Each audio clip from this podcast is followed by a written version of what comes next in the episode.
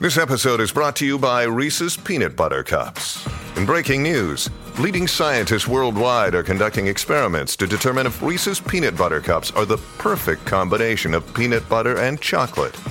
However, it appears the study was inconclusive, as the scientists couldn't help but eat all the Reese's.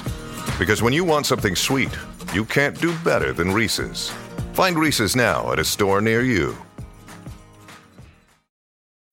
When you need mealtime inspiration, it's worth shopping Kroger, where you'll find over 30,000 mouthwatering choices that excite your inner foodie. And no matter what tasty choice you make, you'll enjoy our everyday low prices, plus extra ways to save, like digital coupons worth over $600 each week. You can also save up to $1 off per gallon at the pump with fuel points. More savings and more inspiring flavors make shopping Kroger worth it every time. Kroger, fresh for everyone. Fuel restrictions apply. At Evernorth Health Services, we believe costs shouldn't get in the way of life changing care, and we're doing everything in our power to make it possible. Behavioral health solutions that also keep your projections at their best? It's possible. Pharmacy benefits that benefit your bottom line? It's possible. Complex specialty care that cares about your ROI? It's possible. Because we're already doing it. All while saving businesses billions. That's Wonder made possible. Learn more at evernorth.com/wonder. Hola, esto es New Books Network en español. Hola, ¿qué tal? Soy Elisa Botella de la Universidad de Salamanca y os doy la bienvenida a un nuevo capítulo de New Books Network en español dentro del canal de la revista Historia Agraria. Hoy tenemos el placer de presentar el artículo titulado Las causas fundamentales del crecimiento económico, un análisis comparativo del crecimiento de la productividad total de los factores en la agricultura europea 1950-2005, publicado en inglés en el número 88 de la revista Historia Agraria y para ello contamos con sus autores, con Vicente Pinilla y Miguel Martín Retortillo. Hola, ¿qué tal estáis? Buenos días, muy bien. Buenos días. Bueno, eh, todos conocéis a Vicente y a Miguel. Vicente Pinilla es doctor en Economía por la Universidad de Zaragoza, catedrático de Historia Económica en esta misma universidad, investigador del Instituto Agroalimentario de Aragón, investigador asociado del Wine Economics Research Center de la Universidad de Adelaida en Australia, dirige la Cátedra sobre Despoblación y Creatividad eh, de la Universidad de Zaragoza. Ha investigado especialmente sobre el sector agrario, la economía del vino, el comercio internacional, la despoblación y las migraciones. Y su último libro es Lugares que no importan, la despoblación de España desde 1900 hasta el presente con Fernando Collantes de Prensas Universitaria de Zaragoza. Miguel Martín Retortillo es doctor en Economía por la Universidad de Zaragoza y profesor contratado doctor en el área de Historia e Instituciones Económicas del Departamento de Economía de la Universidad de Alcalá. Sus investigaciones tratan de analizar las diferencias de la productividad de la agricultura en Europa y Latinoamérica, así como el impacto que ha tenido y sigue teniendo el regadío en la agricultura española. Eh, en el artículo sobre el que vamos a conversar eh, vemos ¿no? la importancia que ha tenido la agricultura eh, como papel decisivo en el crecimiento económico. En las últimas décadas, el debate sobre las causas fundamentales del crecimiento económico, en particular las que generan incentivos que impulsan la innovación tecnológica y la mejora de la eficiencia productiva, ha ocupado un lugar destacado en, en la literatura económica. Pero, ¿qué aporta vuestro estudio a ese debate y literatura sobre las causas del crecimiento económico y cuáles son esas causas subyacentes, que creo que es lo realmente interesante y en lo que luego vamos a profundizar, esas causas subyacentes del crecimiento de la productividad agrícola en Europa durante la segunda mitad del siglo XX. Bueno, el artículo se entronca en un debate que surgió sobre todo a finales del siglo XX en torno, básicamente más entre economistas que entre historiadores económicos, que era en torno a cuáles eran las causas fundamentales del crecimiento, es decir, no hay ninguna duda que el cambio tecnológico, que los mejoros en la, eficiencia son las causas eh, primeras, ¿no? Las, las, inmediatas que explican el crecimiento, pero allí lo que se plantearan es por qué, eh, si era tan sencillo como introducir tecnología, como introducir innovaciones o eficiencia, por qué los países, sobre todo los países pobres, no conseguían despegar. Y entonces pensaron que había detrás de lo que sería una función de producción, habría algo detrás que lo podría explicar. Y entonces se plantearon, bueno, que podían ser el tipo de instituciones que hubiera en economía, el, podía ser las condiciones geográficas, podía ser la cultura del país. Esta era un poco la idea. Entonces el artículo lo que pretende es eh, aplicar esto al, crecimiento de la productividad agraria. No, hay, no, hay, no conocemos artículos, muchos artículos similares que, hagan este tipo de aplicación y pensábamos que era interesante traspasar ¿no? este debate a, nuestro campo de estudio, que era justamente la, evolución de la, de la, agricultura en los dos últimos siglos. Vamos a, detenernos un poco en los datos y la metodología, ¿no? que creo que es, que es muy interesante en el artículo. ¿no? ¿Qué fuentes, hay datos de panel y métodos econométricos eh, varios ¿no? que, que utilices en el artículo para determinar la importancia ¿no? de esas causas fundamentales? Eh, bueno, entre ellos el crecimiento de la productividad total de los factores como variable dependiente en la agricultura europea durante ese periodo 1950-2005, ¿no? Pero explicadnos un poco, en particular, Miguel, esos, esos métodos econométricos y esas fuentes ¿no? empleadas. Vale, gran parte de la base de datos viene de, mi tesis doctoral, que, está en, buena parte basada en los datos de la FAO, no solo en la versión online, sino que está completada con los anuarios en papel eh, para, eh, generar eh, muchos de los países que no aparecían, por ejemplo, en la propia versión online de, la base de datos o, incluso ampliarla en, algunas de las décadas y los años de su análisis y eh, se completa esa base de datos con otras variables, como por ejemplo la base, la base de datos de la International Fertilizer Association. Con todos estos datos eh, y toda esta base, eh, se genera una base de datos para todos los países europeos desde 1950 hasta el, año 2006, en el cual se, ven todas las grandes transformaciones del sector agrario de todos estos países y podemos realmente eh, acabar calculando la productividad total de los factores, eh, restando de la producción eh, el uso y la combinación de un conjunto de factores productivos para, a través de esa función de producción que comentaba Vicente antes, podíamos restar ese, ese aporte. Y de esta manera calcular esa productividad total de los factores o total factor productivity en inglés.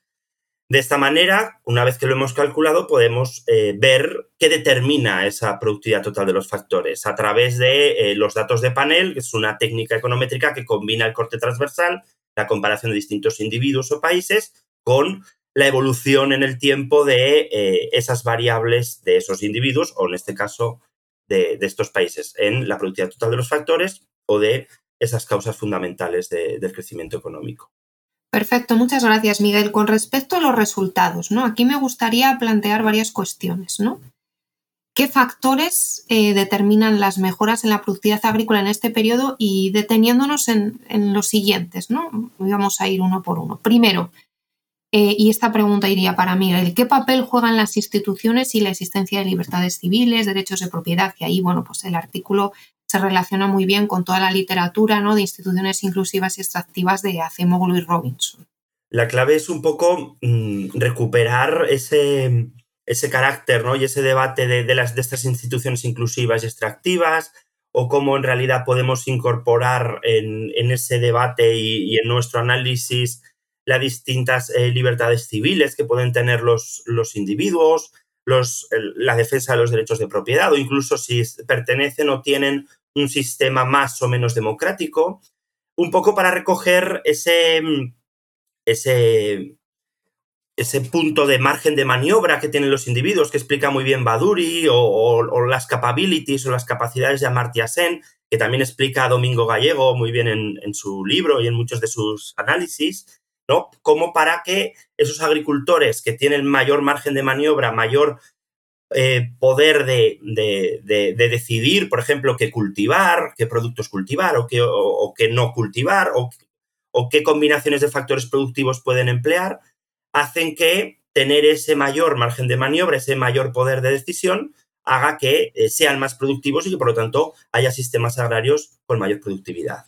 Segundo factor, ¿no? Eh, ¿Qué papel juega el comercio internacional y el apoyo político en términos de productividad agrícola, Vicente? El comercio internacional puede actuar en varias direcciones. En primer lugar, si, un, país o la agricultura de un país está orientada hacia los mercados exteriores, se mueve en un entorno muy competitivo y esto le exige ser, ser eficiente. ¿no? Entonces, esto tendría un efecto directo positivo sobre la productividad. También podría facilitar la importación de, tecnología, la importación de, saber hacer, ¿no? y, esto también tendría un efecto positivo sobre, sobre la productividad. En cuanto a lo que serían los apoyos, los subsidios, ¿no? los subsidios públicos a la agricultura, su papel puede ser ambivalente, ¿no? Porque en un, en un primer momento el impacto que pueden tener es eh, facilitar mediante diversas vías, ¿no? Eh, la introducción de innovaciones y mejorar la eficiencia, ¿no? Pero cuando el, el, el, apoyo económico, los subsidios a la agricultura alcanzan umbrales elevados, tiene otro efecto que en este caso podría dañar la productividad y sería el efecto de que agricultores poco eficientes o explotaciones que son muy poco eficientes en condiciones competitivas en los mercados internacionales pueden subsistir. ¿no? Y entonces esto diríamos que haría que se pudieran mantener eh, unos niveles de producción o sobre todo unas, unas explotaciones agrícolas que, de otro caso no, no, lo podrían hacer. Es decir, de alguna forma el, el, precio que pagamos por tener un sector agrícola donde eh, apoyamos a los agricultores que por diversas razones, pueden ser medioambientales, pueden ser razones de bienestar social, queremos eh, apoyarlos, pues el, el, precio es que podemos tener una agricultura con un nivel más bajo de productividad. Y vamos al tercer factor, ¿no? ¿Cuál es el, el rol de la geografía, la selección de productos, el regadío y su impacto en la productividad agrícola? Miguel. La geografía es fundamental como causa fundamental del crecimiento económico y en ese debate y eh, desde luego más si estamos analizando el sector agrario, porque eh, hablamos muchas veces de esos factores geográficos y cómo influyen en el crecimiento económico y en el conjunto del sistema económico, pero desde luego si hay un sector del cual depende la geografía es el sector agrario por antonomasia y por lo tanto es, es fundamental. Incluso podríamos discutir que a través de la industrialización agraria eh, que se ha ido produciendo y, que se ha ido produciendo en la segunda mitad del siglo XX, ¿no? Y cómo el sector agrario cada vez depende menos de, sí mismo. Podríamos decir que cada vez depende menos de esos factores geográficos, pero desde luego no es así. Y, nos podemos ir incluso a, al debate, a los debates que hay en la actualidad, ¿no? Y la clave es que nosotros lo que acabamos obteniendo en, nuestro artículo es que el clima mediterráneo, por ejemplo, tiene unas, ha tenido unas potencialidades muy importantes en términos del desarrollo de la productividad de la agricultura. Frente a, por ejemplo, otros biomas, otras zonas bioclimáticas, otros climas, como el, polar. Y este clima mediterráneo, con más horas de sol al año, con temperaturas más suaves, ha permitido que los países mediterráneos, del sur mediterráneo, especialmente España e Italia, haya podido converger rapidísimamente con los de Europa Central. Y por lo tanto, aportando artificialmente agua a través del regadío, que especialmente en este periodo en España y en Italia se ha, se ha desarrollado muchísimo, ha generado precisamente cómo los factores geográficos están allí interviniendo. En este caso, la disponibilidad de recursos hídricos, la, eh, las horas de sol o eh, ciertas temperaturas más suaves. ¿no? La clave de todo esto es que ha hecho también que muchos de estos países, el claro ejemplo español es que eh, se hayan estado especializando en, eh, por ejemplo, productos hortícolas eh, de alto valor añadido, especialmente característicos de, del clima mediterráneo, que ha tenido con la apertura comercial que explicaba antes Vicente y durante ese desarrollo económico que se ha ido produciendo en el continente europeo durante la segunda mitad del siglo XX y principios del XXI, ha generado unas potencialidades en términos del comercio también eh, muy importantes. Necesariamente, y aquí está la clave también, como mm, el futuro, y lo estamos viendo ahora en una situación de, sequía como la que nos encontramos en, estos días, nos, puede generar que en una situación de crisis climática, pues eh, este futuro no, no sea tan, tan tan positivo o, tan, tan de convergencia como lo estábamos viendo en el pasado. Bueno, efectivamente, ¿no? Muchos de estos factores son los que nos llevan a, la conclusión, ¿no? No tanto para los países desarrollados, ¿no? Sino en la importancia ¿no? que tiene precisar el análisis del crecimiento en la productividad agrícola, eh, clave para entender el pasado, pero también el presente ¿no? de esos países que todavía son muy dependientes del sector agrícola y que son países en desarrollo. ¿no? En ese sentido que aporta la experiencia histórica desde el punto de vista comparativo y qué lecciones útiles aporta vuestra investigación para los países en desarrollo de hoy. Vicente.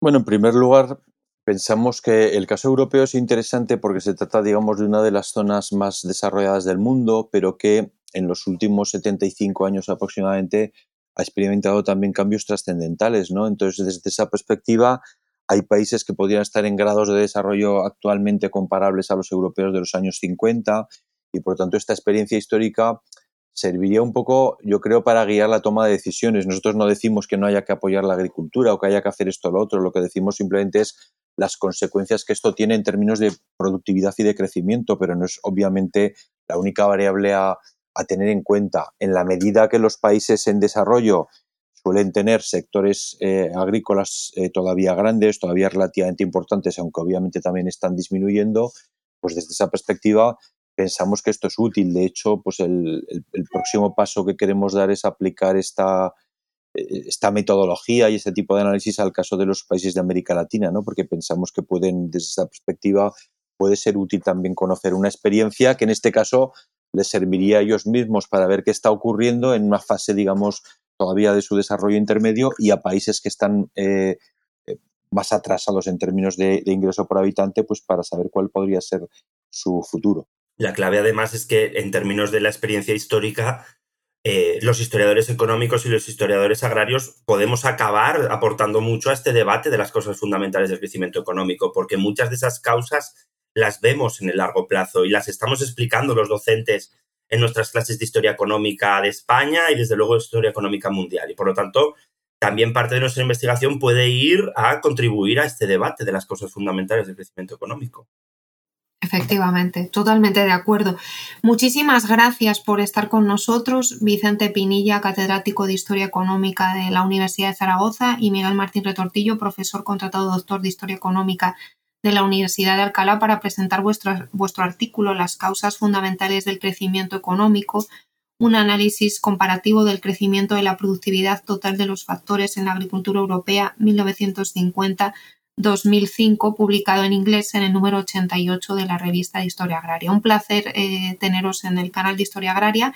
Agradecemos a todos los oyentes y os esperamos en el próximo episodio del canal de Historia Agraria New Books Network en español. Muchas gracias, Miguel y Vicente. Gracias a vosotros. Gracias a vosotros. Gracias por escuchar New Books Network en español.